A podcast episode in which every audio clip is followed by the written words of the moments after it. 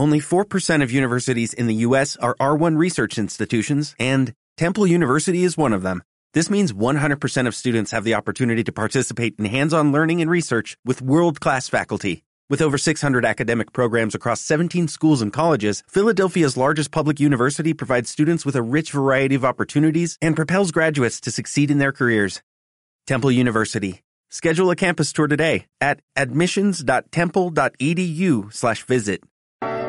Hola a todos, ¿cómo están? Espero que estén de lo mejor el día de hoy. El día de hoy estamos en una edición más de este podcast tan hermoso, tan precioso que se llama Crear y Conectar. Y pues nos da gusto tenerte aquí de nuevo y que nos estés escuchando donde quiera que tú estés. Sin más preámbulo, te doy la bienvenida y te recuerdo que estás en tu podcast Crear y Conectar.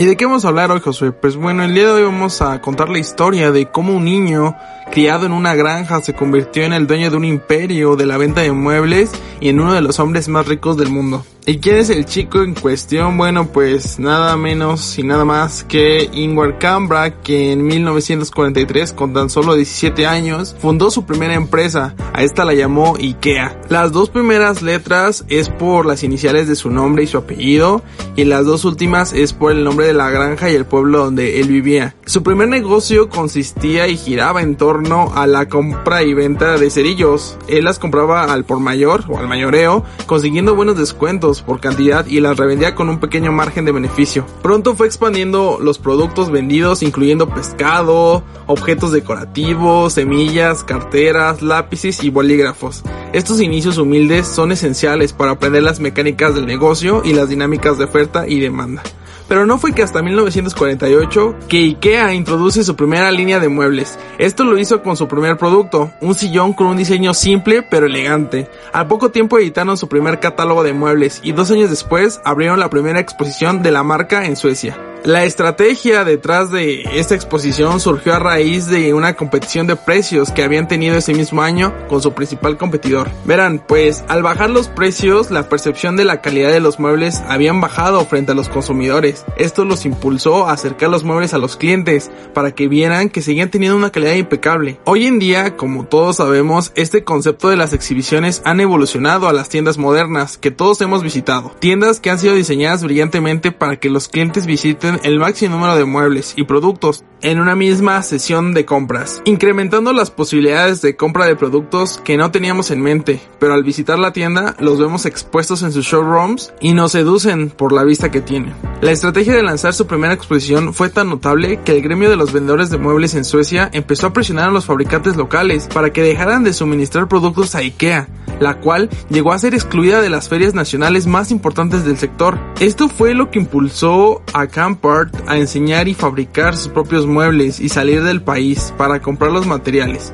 Estrategias que hicieron crecer a IKEA de manera acelerada. ¿Quién iba a decir a los competidores que precisamente la presión ejercida sería el detonante del crecimiento futuro de la empresa IKEA?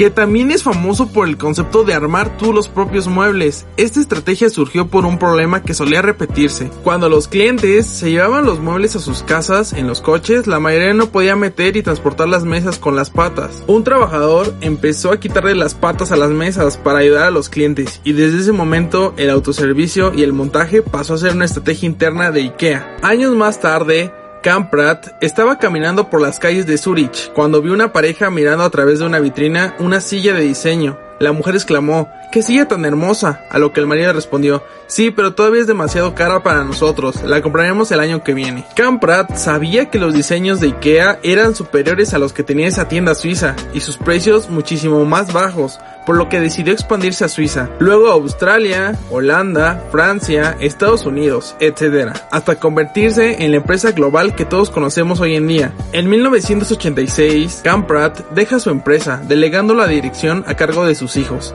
asumiendo el cargo de asesor únicamente.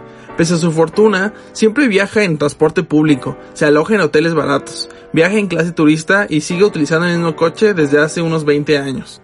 Desde el principio, él ha querido empatizar con los clientes de IKEA y liderar con el ejemplo.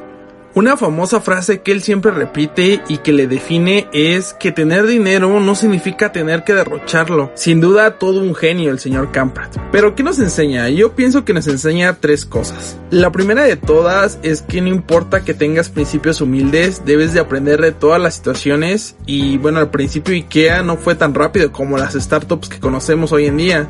Y en tu negocio los dos o tres primeros años seguramente van a servir para que empieces a conocer el mercado, que aprendas cómo funciona y estos principios humildes servirán para que luego puedas escalar tu empresa y domines el mercado en el que te encuentras. La lección número 2 que nos deja es que no te dejes intimidar por tus competidores, igual que Camprad cuando se sintió presionado por las demás fábricas de muebles. Lo que hizo fue salir fuera de la caja y pensar en estrategias para mantener su empresa a flote. Y no solamente eso, sino que ese obstáculo fue precisamente lo que hizo que IKEA creciera y se convirtiera en la empresa que hoy es. Y creo que la enseñanza más importante que nos deja es que si quieres crear una buena cultura alrededor de tu empresa, el primero que tienes que liderar con el ejemplo eres tú.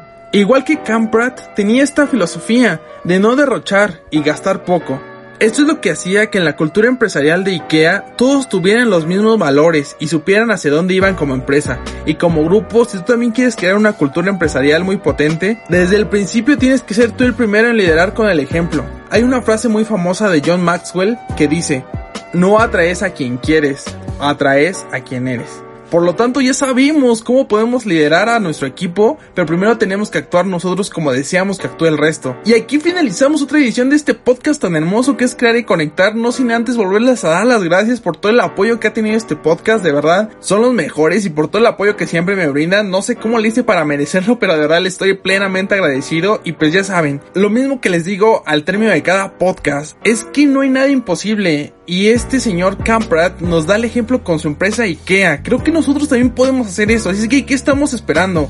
Vamos a cerrar con esta frase que ya mencioné durante el podcast, que dice lo siguiente. El tener dinero no significa tener que derrocharlo. Vaya frase que se aventó este señor Camprad. Espero que se encuentren muy bien, cuídense mucho, pórtense bien y recuerden que este fue su podcast, crear y conectar. Cambio fuera.